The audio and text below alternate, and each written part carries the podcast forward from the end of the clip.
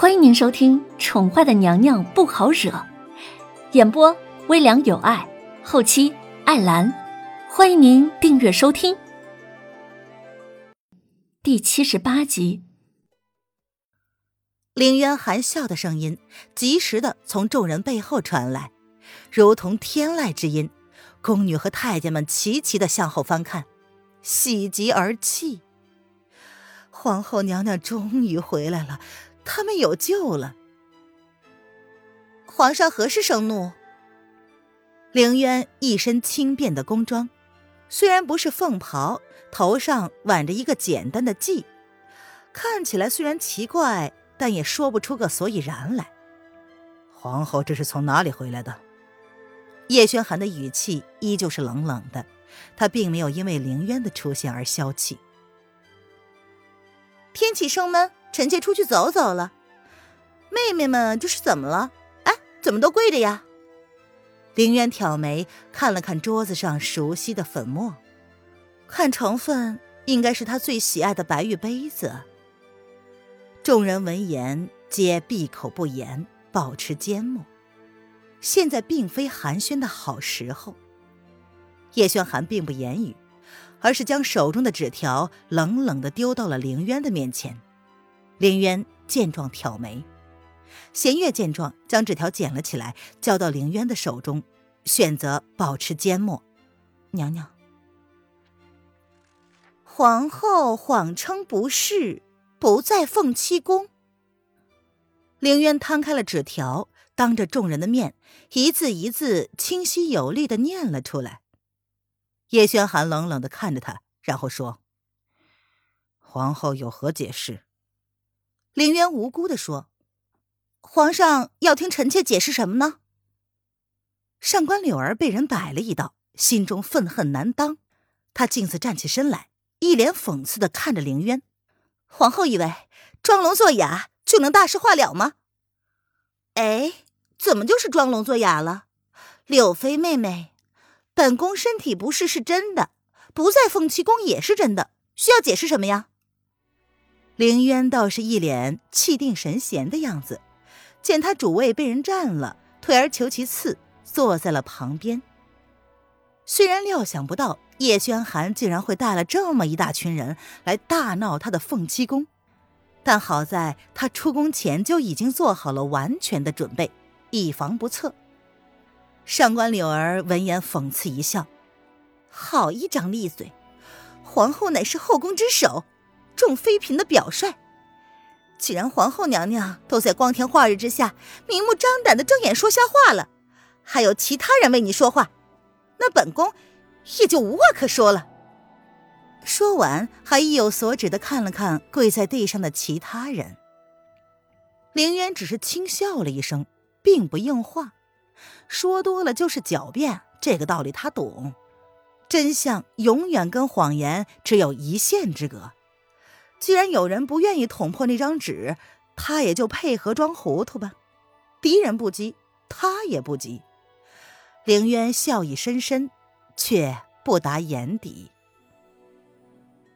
叶轩寒闭着眸子，似是小气，又似是在思索。半晌，他薄唇才轻轻的动了动。都起来吧。谢皇上开恩。宫女太监们见状，便小心翼翼的看了皇后娘娘一眼，这才战战兢兢的起身。楼凌渊见叶轩寒半晌不说话，他勾了勾嘴唇，主动开口道：“皇上是想处置凌渊吗？”叶轩寒，既然你都已经知道我的去向了，这般那般又何必呢？凌渊不再自称臣妾，既然装都装不下去了。那就不必再装。叶轩寒抿唇，他并没有睁开眼。皇后，当真以为朕不敢对你怎么样吗？他说着只有两个人才能听懂的语言。怎敢？凌渊名为皇上之妻，自然要替皇上排忧解忧，万死不辞。皇上之妻。那只是名义上的。林渊第一次如此直白的挑明两个人的关系。皇后的话让方如雪微微的蹙眉。怎么感觉楼凌渊这话怪怪的，但又说不上是哪里怪。这楼凌渊确实不在凤栖宫内，那他又去了哪里呢？那个神秘纸条是谁给他的？目的何在？皇上的态度不明，对皇后的行为虽然不悦，但是并不强硬。他们之间又有什么不能告知的秘密吗？总感觉楼林渊这次回来态度变了，不再那么疏离有礼，反而像是放开了似的，连在皇上面前都这般放肆了。不称臣妾，而是凌渊。这是在划清他跟皇上的关系吗？你知道的，朕掌握着你的命运，可以让你贵如皇后，自然也可以。皇上说的自然，凌渊的荣辱兴衰，全权仰仗皇上。皇上是君，凌渊是臣。皇上要凌渊死，凌渊不得不死。凌渊轻声的打断了叶轩寒的话。他的语气依旧轻松，没有一丝的紧张之意。叶轩寒倏地睁开了眸子，冷冷的盯着一脸漫不经心的凌渊。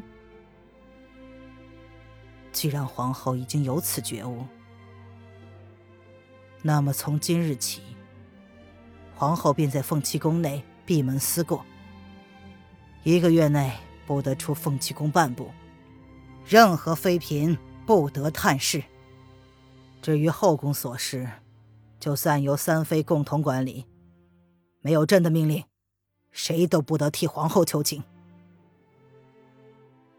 他冰冷的眸子说不上是怒还是什么。这个女人若是不教训他，当真以为自己可以爬到天子的头上作威作福了。林渊惶恐，林渊谢恩。